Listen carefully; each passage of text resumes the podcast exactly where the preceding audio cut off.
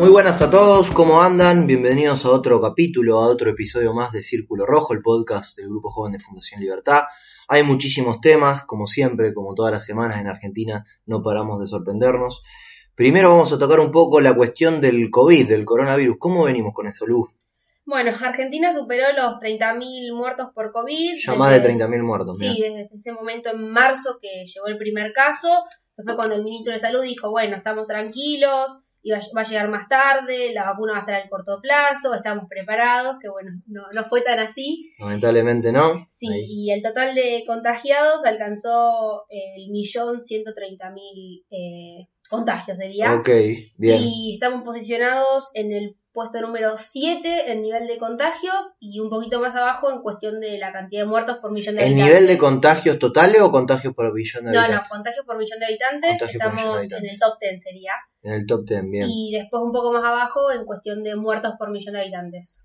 Bueno, otro de los temas me parece que tenemos que sí o sí tocar es el tema de, de las tomas de tierras, ¿no? Sí, sí, Las esta, usurpaciones. esta crisis económica más la pandemia, que bueno, que llevó a esta usur- usurpación que se dio en, en, var- en varios eh, terrenos. Sí, en Guernica, bueno, también Sí, los caso- más importantes estos días donde tuvieron más repercusión fue el tema del desalojo, tanto de Guernica como en Entre Ríos, en Santa Elena. Bueno, en el Sí, caso- ahí en, en lo de la familia Echeverre, ¿no? Exactamente. En el caso de Guernica, bueno, Berni dio la orden del desalojo, eh, 4.000 efectivos avanzaron y durante la primera de la mañana de hace unos días, eh, Sí. bueno, eh, y avanzaron eh, Sí, para es- desalojar a toda la gente, a todas las familias. y se ingresó por dos extremos y bueno, y se desalojó eh, a toda la gente que estaba eh, ocupando esos terrenos eh, de manera eh, ilegal. Sí, Y bueno, en- también la cuestión de Entre Ríos, de la familia de Luis Miguel Echeverre, eh, que también eh, en realidad acá fue distinto porque bueno, se, la justicia falló a favor de esa, de esa familia. sí. Entonces los integrantes... Ahí lo que pasó en realidad fue de que está Dolores Echeverre, que es la hermana, bueno, ahí hay una disputa familiar, que lo que tendría que haber pasado es que se resuelva en el plano, en el, en el terreno judicial, ¿no? Y lo que, y lo que pasó fue que, bueno, fue mucho los medios, porque Luis Miguel Echeverre fue ex eh, presidente de la Sociedad Rural Argentina, también fue min- ministro de, de Agroindustria, entonces, bueno, se generó mucha polémica por el caso, pero acá lo loco de esto es de que acá el que participó de esta toma es el dirigente social Grabois, eh, que se jacta de ser amigo del Papa y que cree que puede hacer lo que quiere. eh, y él justamente, no, él es un delincuente más, él es un mafioso y además un tipo que extorsiona. Eh, bueno, ahí apoyando a toda la gente que está usurpando y digo, está bien, uno también tiene que comprender que, que bueno, que hay familias que, muchas familias, millones de familias en Argentina que la están pasando muy mal por la crisis, pero también lo que tenemos que entender es de que se tiene que respetar la propiedad privada. Sin propiedad privada no hay país, sin propiedad privada no hay república, entonces me parece fundamental eso. Bueno, en este caso lo que pasó fue que Dolores Echeverre fue detenida porque eh, se resistió al desalojo. Claro, no se quería ir. El resto de las personas salieron, ella no se quiso ir, entonces fue detenida por la policía de Entre Ríos. Hay, hay un audio de, de Dolores Echeverre, a ver si lo pasamos. Una vez más, la justicia de Entre Ríos falló a favor de los poderosos, a favor de los corruptos. Esto es un ejemplo de lo que yo viví a través de estos 11 años de calvario. Siempre, cada vez que yo trato de ejercer mis derechos hereditarios, mis derechos naturales, siempre la justicia de Entre Ríos favorece a los corruptos, acepta sus órdenes. No voy a salir de acá, me van a tener que sacar muerta. Bueno, ahí la teníamos a Dolores Echeverre diciendo, terminando, diciendo que la iban a tener que sacar muerta. Bueno, al final, como acá contaba Lu, no la sacaron muerta, sino que la sacaron detenida. Pero acá lo importante es que hay que, eh, o sea, que lo primero que hay que hacer es cesar con el delito, o sea, terminar con el delito. Después, obviamente, uno tiene que ponerse a pensar en qué pasa con esas familias.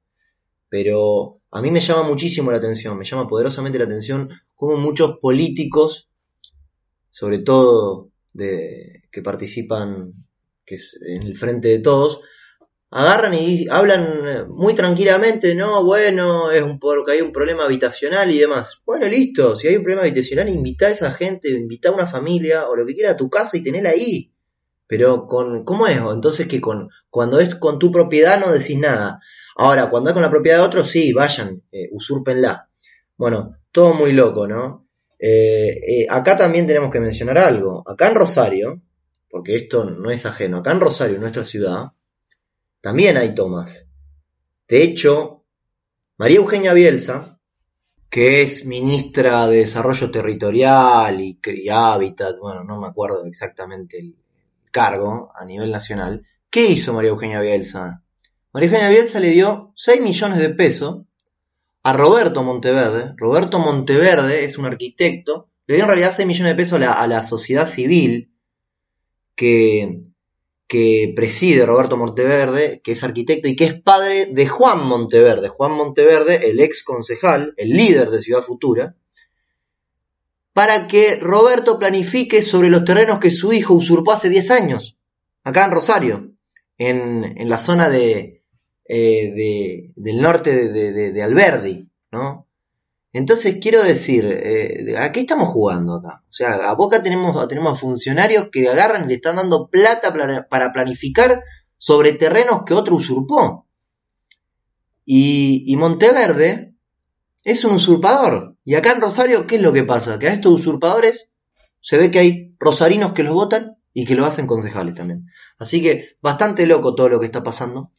Pero bueno, sigamos con la agenda porque tenemos más cuestiones de la que hablar. Para eso lo tenemos a, Juanma, eh, para que haga un punteo o que nos mencione un poco las cosas que, quedaron en el, en el, tintero en esta, en esta semana. Así es, ¿cómo andas Nacho? Todo bien. Bueno, eh, la economía también sigue loca, eh, igual como están pasando las cosas con muy poca racionalidad en, en, en, el, en, el, común del día a día, tomas de tierra, la economía también sigue con muy poca racionalidad.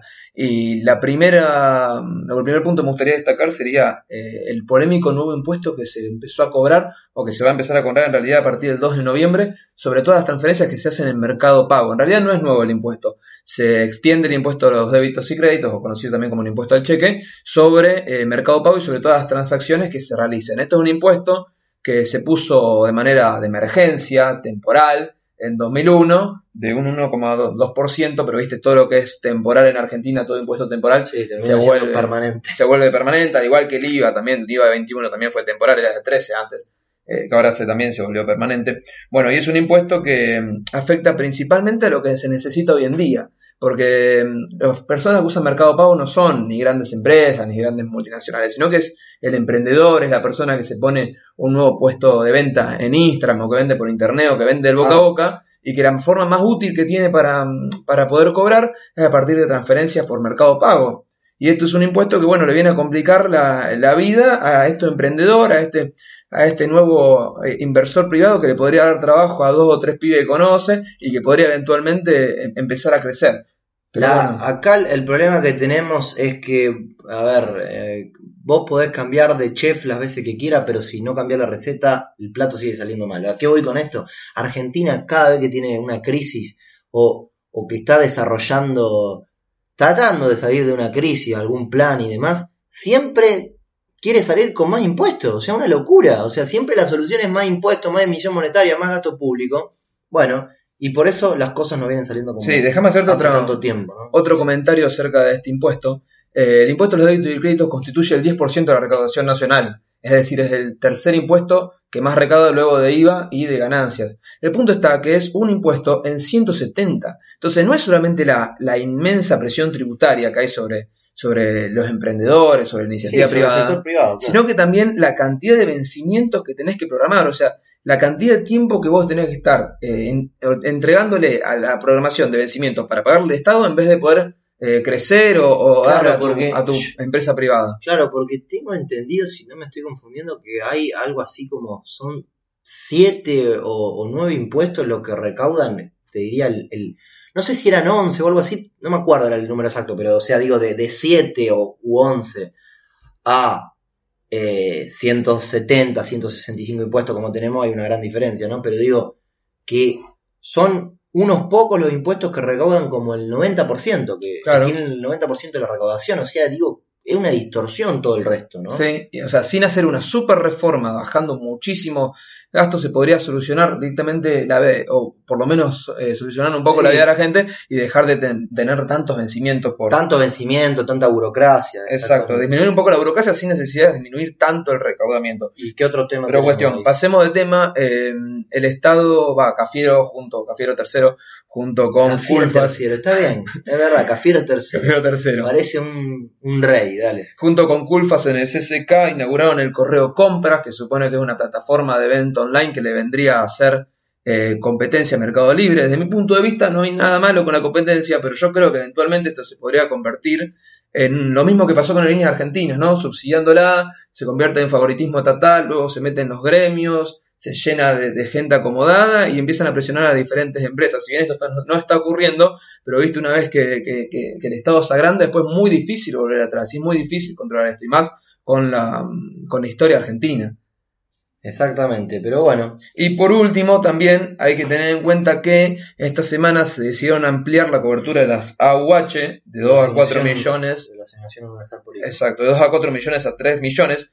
Eh, el punto acá está en que se deja de pedir, o sea, para cobrar una UH vos tenés que tener, eh, tenés que asistir al colegio y tenés que tener el carnet de vacunación al día. Desde Ah. ahora en más se deja de pedir esas dos, esos dos requisitos, ya no es necesario ni asistir al colegio ni tener la vacunación al día para cobrar la Bueno.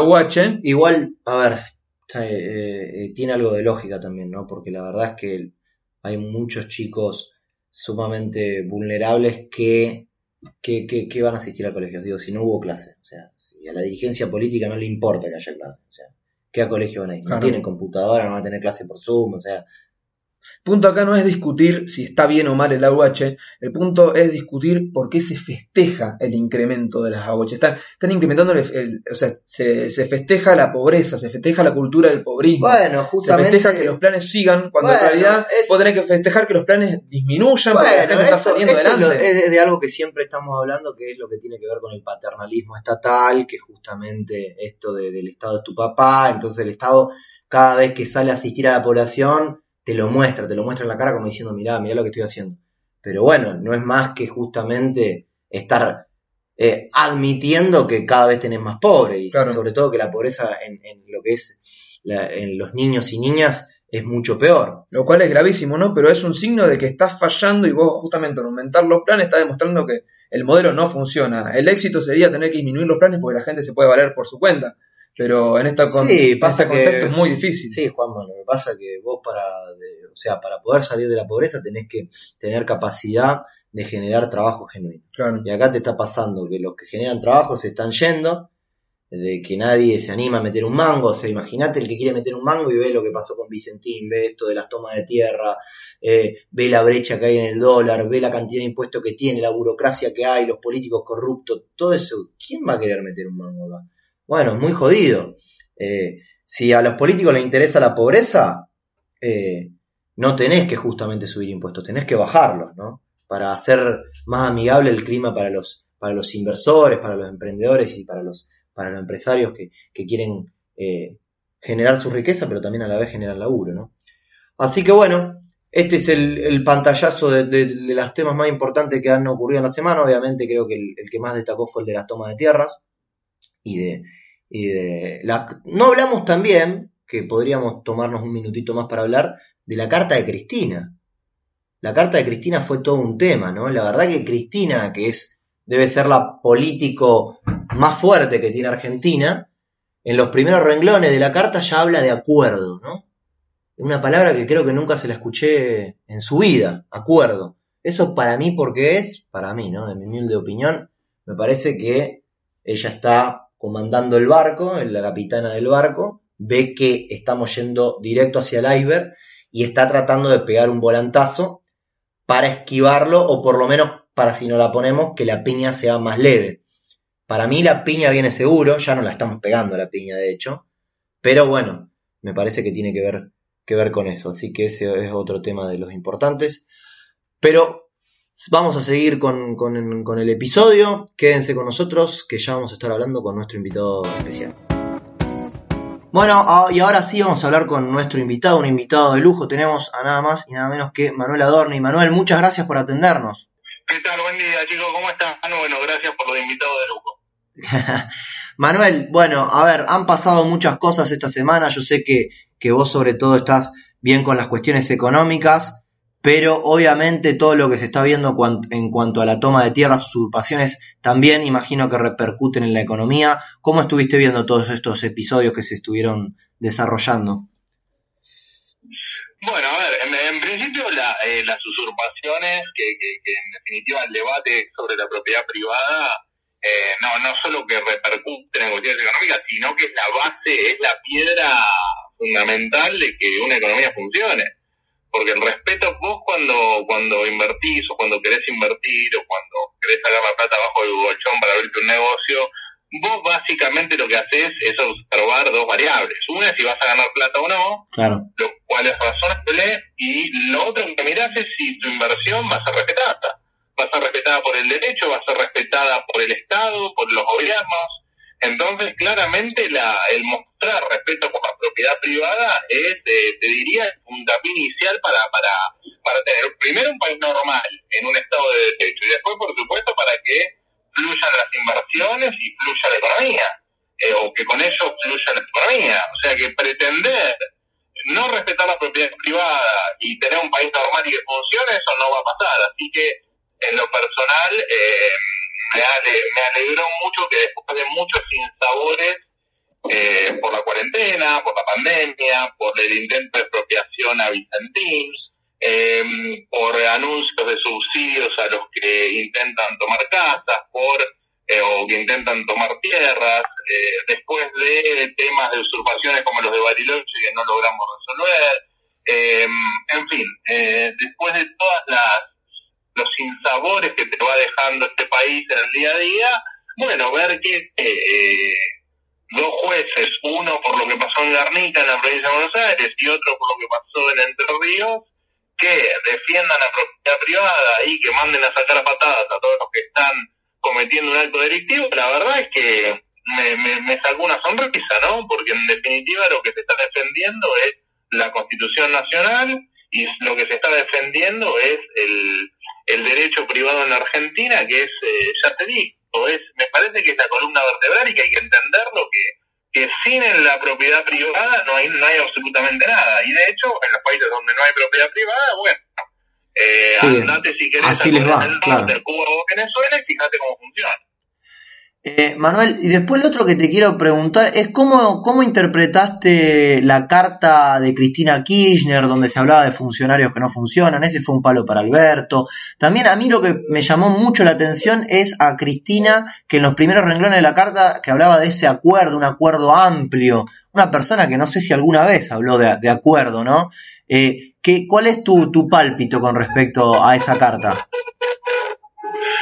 Mira, a mí una persona como Cristina Kirchner, que ni siquiera atendía al periodismo, que jamás se prestó un diálogo con, no solo con la oposición, sino a, no necesariamente actores políticos, pero que no estaban o que no opinaban exactamente como ella, eh, que hoy llame a un gran acuerdo o, a, o al diálogo entre todos los sectores, increíblemente me preocupa, ¿no? Porque eso indica que o todo está muy mal o al menos Cristina, que es quien hoy ostenta el poder en Argentina, ve que las cosas están muy mal. Así que la verdad es que increíblemente te tengo que decir y con gran tristeza que el, la convocatoria a la unión por parte de Cristina me parece que es, eh, es, es, algo que debe, a mí al menos me, me preocupa, ¿no?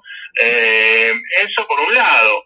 Por el otro, bueno, si ese llamado está con la constitución arriba de la mesa, con la, la la defensa de la propiedad privada arriba de la mesa, con la libertad arriba de la mesa.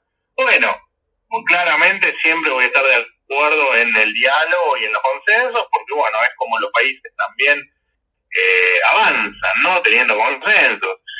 Y con respecto a lo que eh, a, lo de los funcionarios, a lo de la economía bimonetaria y otro montón de cuestiones que, nombró la expresidenta ex de la Nación de la Carta, bueno, ¿qué te puedo decir, no?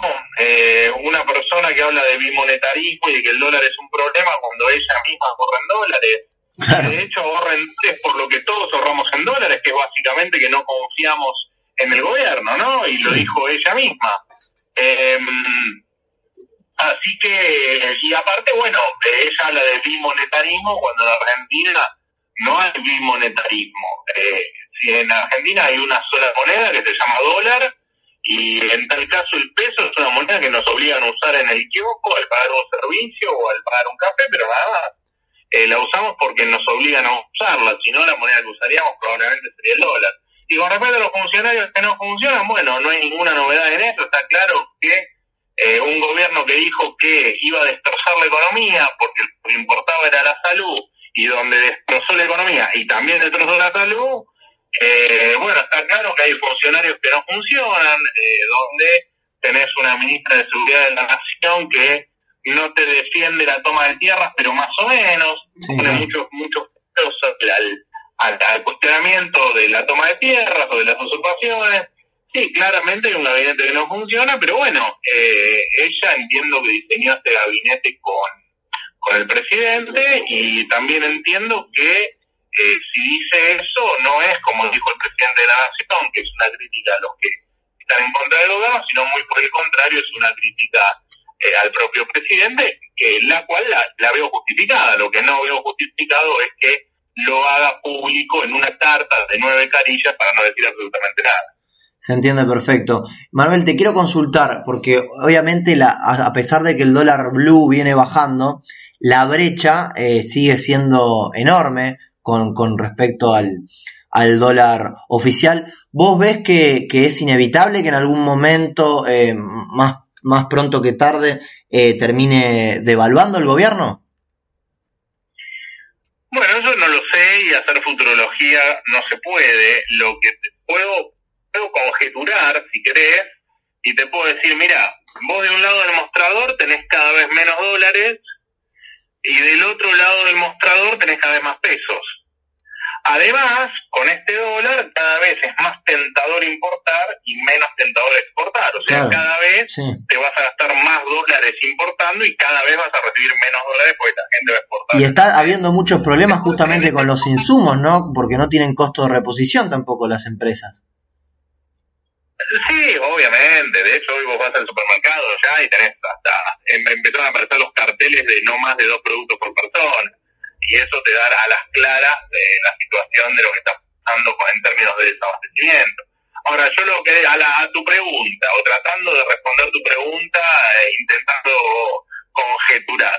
Yo digo, bueno, si de un lugar demostrador cada vez tenés menos horas, del otro demostrador cada vez tenés más peso, bueno, vos tenés dos opciones, o esto en algún momento corrige el tipo de cambio, o se prohíben las importaciones, o te ocurre un 89.90 donde se te quitan con buena parte de los pesos y te lo cambian por un bono a 150 mil años y sacan liquidez a la calle y bueno, o sea, acá no sabes lo que puede pasar. Entiendo que, eh, ojo, devaluación hay todos los días, ¿no? Todos los días ajustan el tipo de cambio oficial en algunos centavos. Cuando hablamos de devaluación eh, es, digamos, una, un salto brusco en la devaluación, ¿no? Un 20, un 30% cuando nos referimos a eso, sí, yo creo que en algún momento les va a ser inevitable, ya te digo, es cierto que, eh, bueno, que se les ocurra alguna otra idea del pasado. Manuel, ¿cómo andás? Juan Rodolfi te saluda. ¿Cómo te va? Escucha, te quisiera preguntar, no sé si vos te acordás que hace un par de meses, cuando renegociaron la deuda, hablaban de Guzmán como el Messi de la economía. Bueno, cuestión, te quisiera preguntar, ¿no lo ves medio perdido el Messi de la economía? ¿No se les lesionó el Messi de la economía? ¿Hay algún plan o, están más a la deriva que otra cosa? ser el Messi de la economía? No sé si te acordás cuando, cuando decían que Guzmán era como el Messi, pero en la economía. Eh, Guzmán, eh, Guzmán eh, a, las vistas de, su historial, es una persona que en los últimos 10 años vivió en, Manhattan o en Nueva York.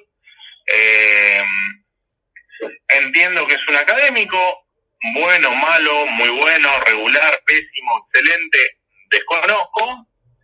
Entiendo que a las vistas de lo que pasó en la República Argentina, lo único que se logró en su gestión en el Ministerio de Economía fue eh, precisamente arreglar eh, o patear para adelante el tema de la deuda, porque en definitiva lo que se hizo fue da, eh, agarrarlo, unos cheques que vencían hoy y darles unos cheques que vencen dentro de cuatro años. Sí, totalmente. Con las condiciones, típicamente las condiciones que pedían los tipos. Pero Claro, cerraron a casi en el mismo precio, el- ¿no? el- la viña y vamos a eh, hablar de un éxito en el, en el cambio.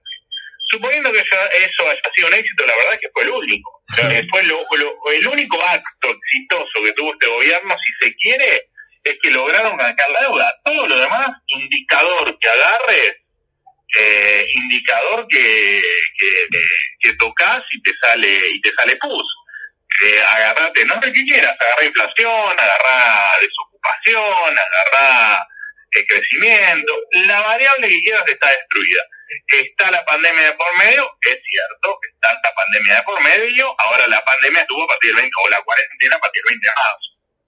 Eh, hasta el 20 de marzo, no te olvides que este es un gobierno que las dos promesas, o, o las dos promesas que más recuerdan de campaña, una era eh, que con el in- eh, era bajar los intereses de las LELIC, porque con esos intereses de las LELIC iban a pagar un aumento del ve- del 20% de los jubilados. Y pasó al Y revés. la verdad es que fue lo contrario, están subiendo los intereses de la ley, pues ya no saben cómo contener los pesos que se vayan al dólar, y por el otro ajustaron la movilidad jubilatoria o ajustaron a los jubilados. Así que eh, ellos tuvieron tres meses de gobierno o tres meses y medio de gobierno sin pandemia.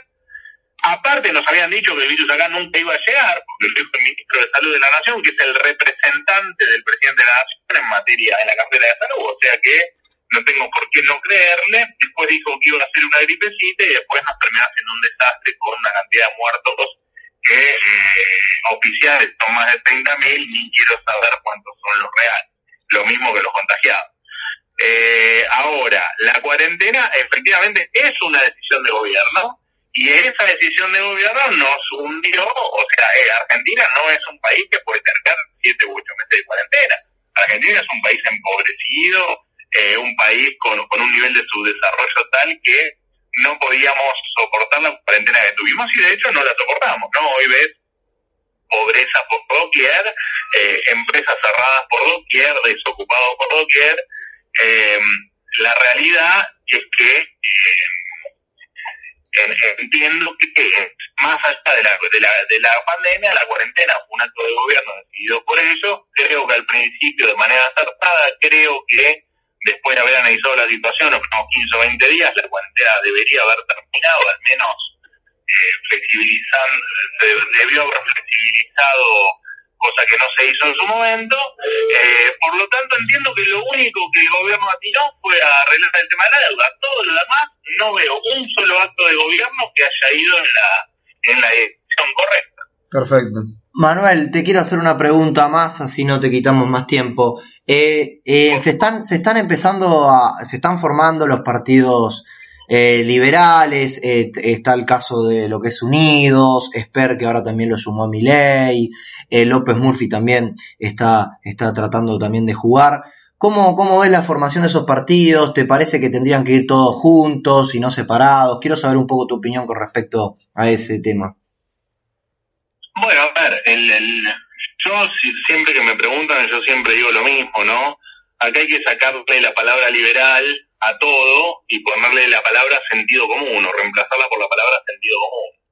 Y la verdad es que si todos los que tenemos sentido común, seamos liberales o no, me parece que deberíamos ir unidos para mostrar que somos una, una somos fuerza y que podemos realmente cambiar la Argentina. También entiendo que las elecciones de son elecciones de medio término, donde sería válido también que podamos compitar entre todos, competir entre todos, Sí. pero también es cierto que están las pasos.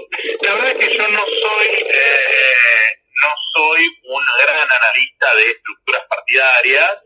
Entiendo que ninguno de los que nombraste eh, tienen o tenemos el partido conformado de la justicia. Claro. Eh, lo tiene, eh, Unidos, que es donde yo, al espacio que yo hoy pertenezco, tampoco lo tenemos.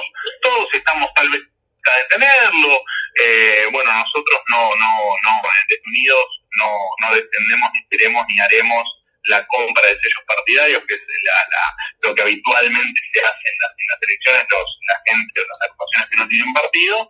Pero bueno, claramente todos estamos hablando con todos y por supuesto que sería el objetivo o la misión cumplida sería ir todos juntos.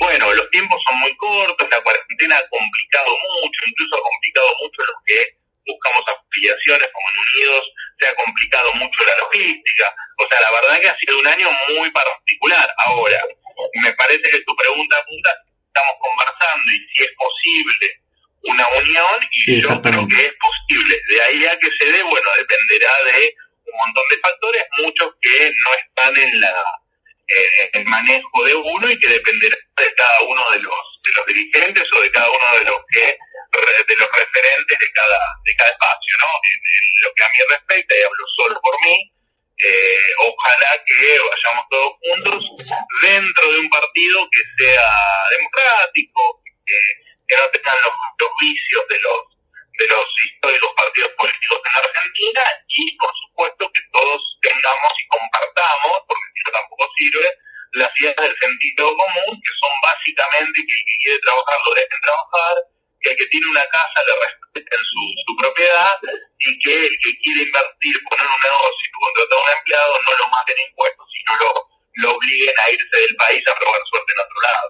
Eh, todos los que compartamos, los que compartimos ese, esos principios tan básicos del sentido común, sí, tengo todo mi deseo y voy a trabajar y voy a intentar ir todos juntos. Si no se puede, no se puede, y bueno, en tal caso veremos qué pasa en vistas al 2023.